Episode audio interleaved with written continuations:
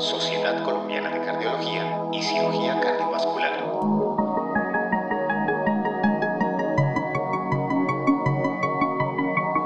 Bienvenidos a nuestro podcast, Puesta al Día.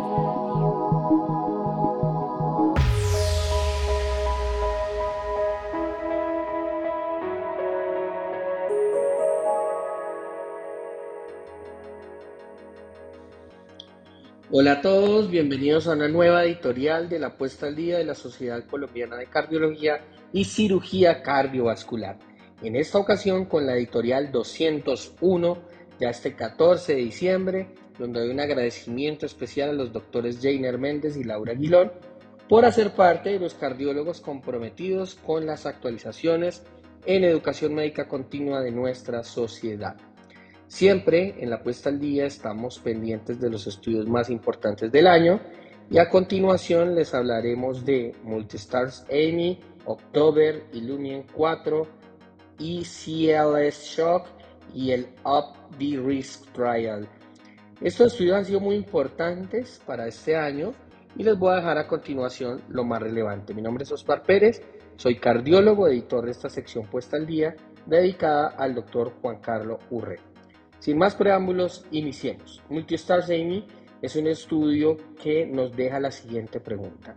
¿Revascularizar de inmediato o por etapas en infarto agudo del miocardio en pacientes con elevación del ST con enfermedad multivaso? Este estudio es para pacientes estables que tengan lesiones significativas, estenosis de más del 70% o iguales o mayores al 70%, en pacientes que ya fueron llevados a PCI y que esta PCI se hace en vaso culpable y luego hay que determinar otras lesiones secundarias.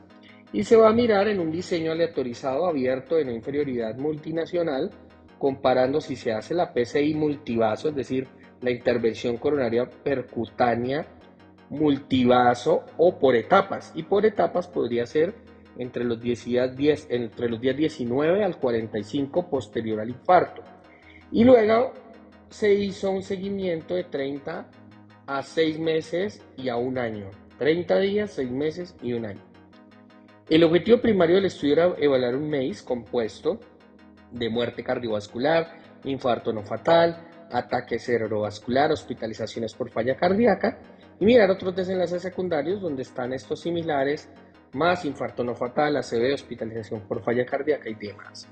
Se reclutaron más de 840 pacientes, los cuales se pudieron analizar, de los cuales la mayoría fueron hombres, el 76%, y la mayoría tenía un vaso adicional no culpable del evento coronario agudo.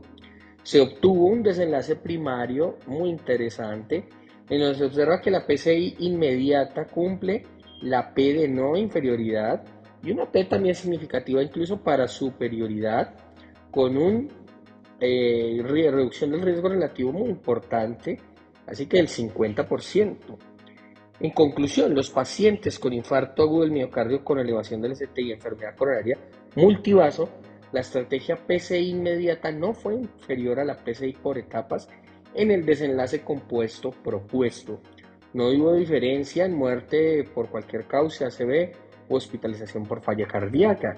Es muy interesante estos resultados, les dejamos ahí en la puesta al día el link al artículo original del New England Journal of Medicine, las gráficas en español para que ustedes puedan entender más el resumen de este estudio y siempre las preguntas que dejamos para resolver, los cuales hacen que el lector pueda entender más a quién fue dirigido el estudio, cómo se realizó y qué resultados importantes tuvo.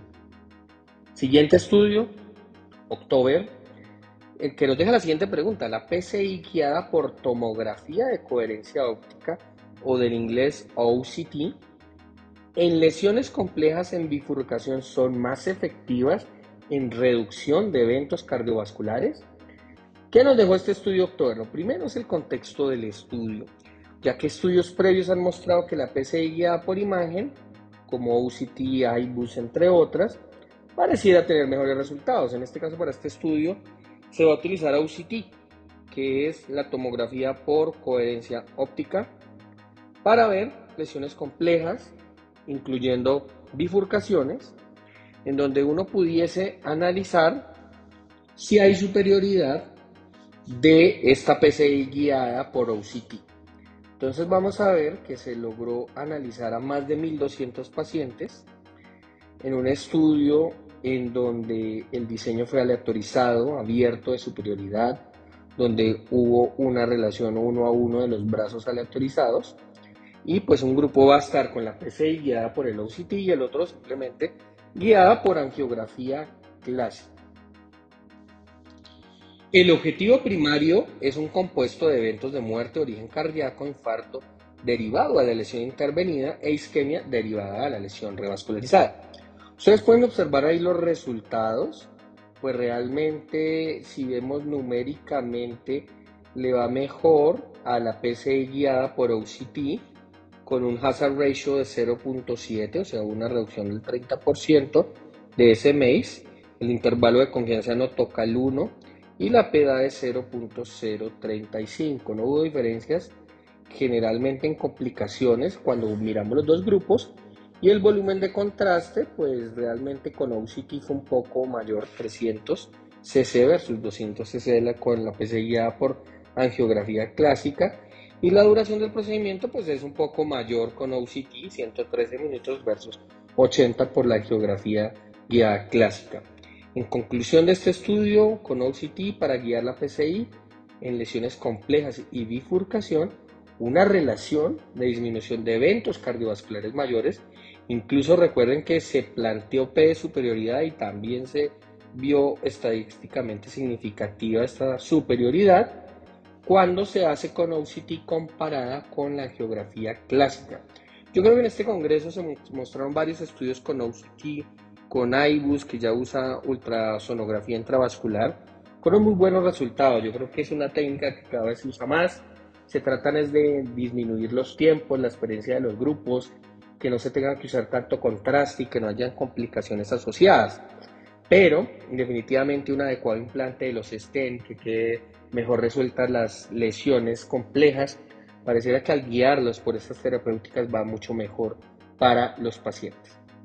Y en otro estudio, el Illumien 4, donde también se mira una PCI guiada por eh, tomografía de coherencia óptica o también guiada por angiografía, pues ahí vemos también de forma muy interesante cómo se hace un estudio Mm, muy similar al que previamente habíamos mencionado para ver lesiones complejas en pacientes que tienen evidencia de isquemia, que son de alto riesgo, diabéticos, con lesiones que han sido descubiertas en el caso de síndromes coronarios con o sin elevación del ST, generalmente pacientes con más de 24 horas de síntomas, lesiones largas, ven más de 28 milímetros o múltiples, o lesión en bifurcación o calcificaciones severas o oclusiones crónicas, incluso pacientes con evidencia de restenosis intrastent y se excluyeron a los pacientes con infartos mm, con elevación del ST mucho más agudos, menores de 24 horas, con tasa de filtración menor a 30, es decir, con ya con enfermedad renal más grave o más avanzada. Aquellos con shock cardiogénico no entran ni en este ni en el anterior estudio y pues que no tengan arritmias ventriculares inestables. Este es un estudio prospectivo aleatorizado eh, donde vamos a ver que se aleatorizan estos pacientes con diabetes tratados con diferentes medicamentos y que tienen lesiones complejas y se va a hacer la PCI guiada por OCT o clásicamente. Más de 18 países, dos años de seguimiento, un desenlace primario que se busca ver compuesto nuevamente para ver cómo queda el área mínima de stent después de una PCI evaluada por OCT en el vaso tratado y pues se mira un compuesto de muerte cardiovascular, infarto del miocardio del vaso objetivo, revascularización desencadenada por la isquemia, etc. Y para este estudio se incluyeron más de 2.480 pacientes, de los cuales al menos el 40% tenía el antecedente de diabetes, 67% lesiones largas o múltiples, 30% de infarto sin elevación del ST, 12% con calcificación severa. Realmente no hubo diferencia en el número de stents implantados para el resultado de este estudio. Sin embargo, en el grupo de PCI que fue guiada por OCT, los stents fueron de mayor longitud y diámetro y fue más frecuente que se usara un balón postdilatación para pues, que quedara muchísimo mejor implantado, impactado el stent. y mejor expandido. La duración del procedimiento, la fluoroscopia, la cantidad de contraste administrado, pues fue mayor obviamente con el grupo de OCT.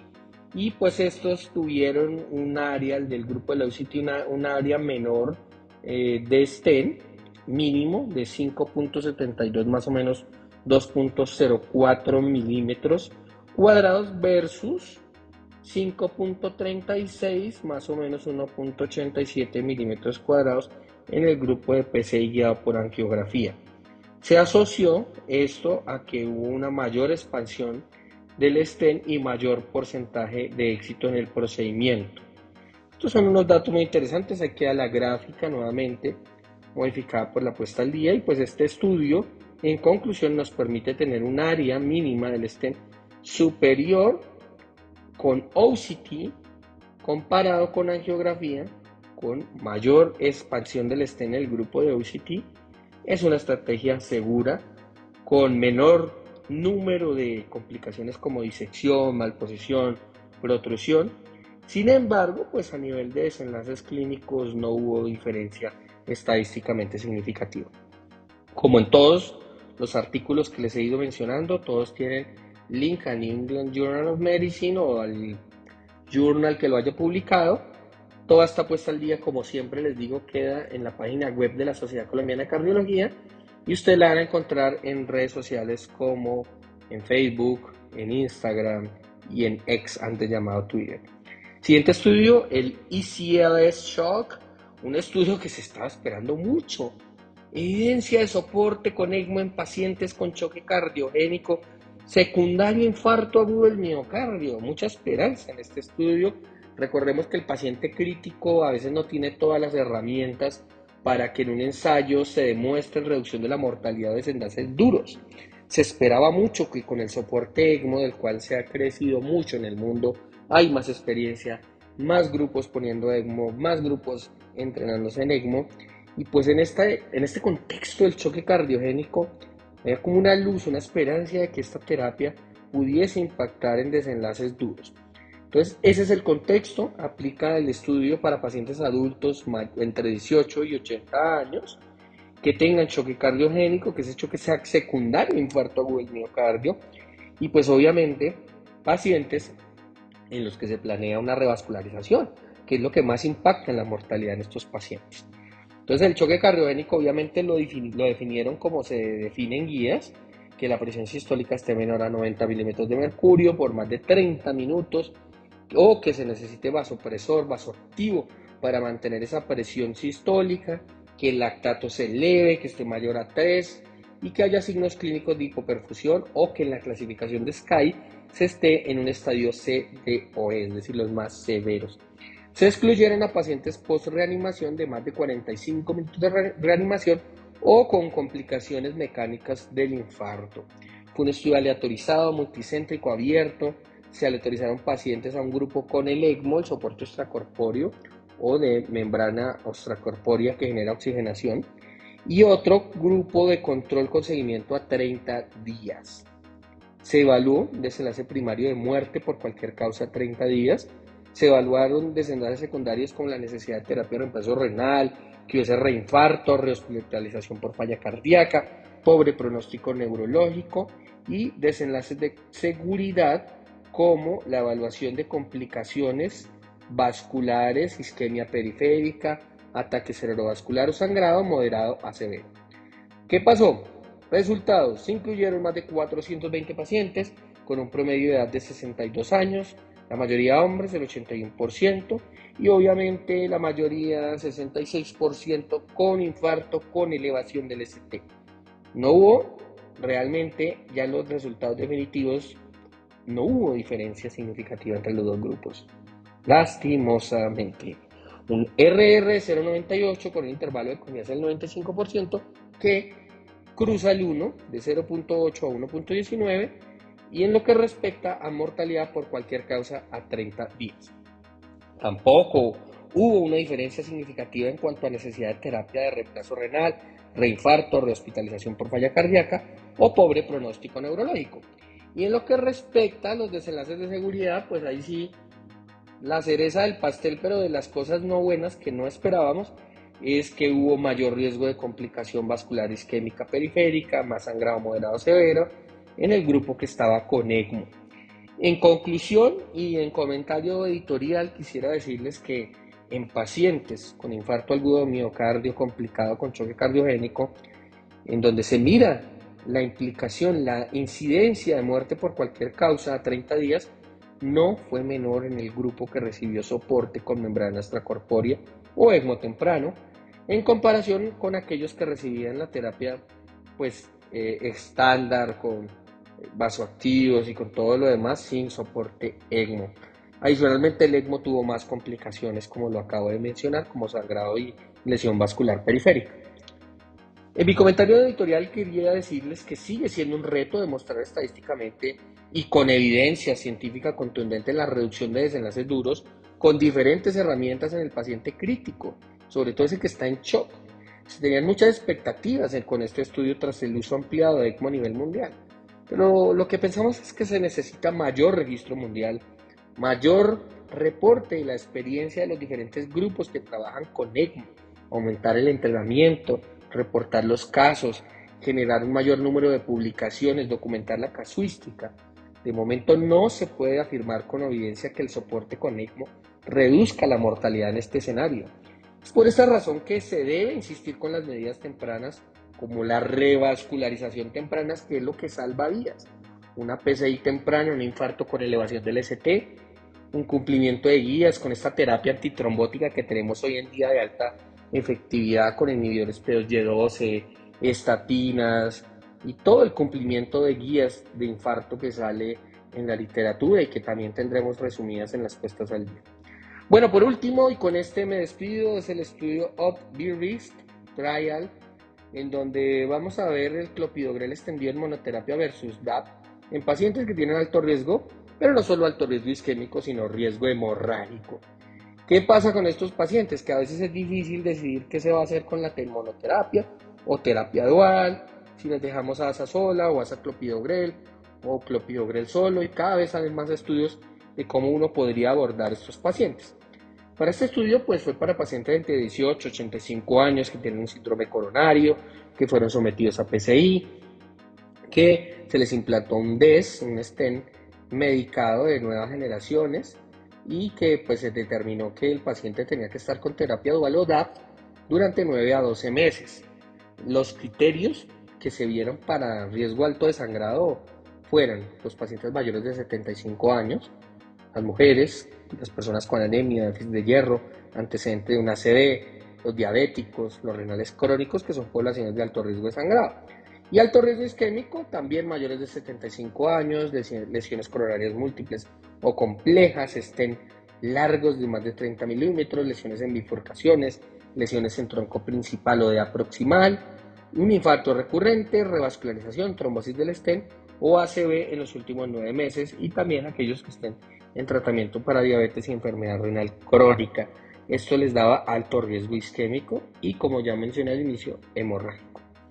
Se excluyeron pacientes que interrumpían o terminaban la terapia DAP en los últimos seis meses por eventos adversos o que tenían planeado una cirugía en los próximos 90 días o pues que el estado fuera tan crítico que la expectativa de vida era corta, menor a un año, pacientes en hemodiálisis, una enfermedad hepática ya muy avanzada o con problemas hematológicos ya graves como trombocitopenia con plaquetas menores a 100.000. Fue un estudio doble ciego, multicéntrico, aleatorizado, controlado por placebo y en donde se miró el desenlace primario que fue desarrollar una hemorragia clínicamente significativa o desenlaces secundarios como mirar eventos cardiovasculares mayores, mortalidad por todas las causas, ACV o trombosis del estén.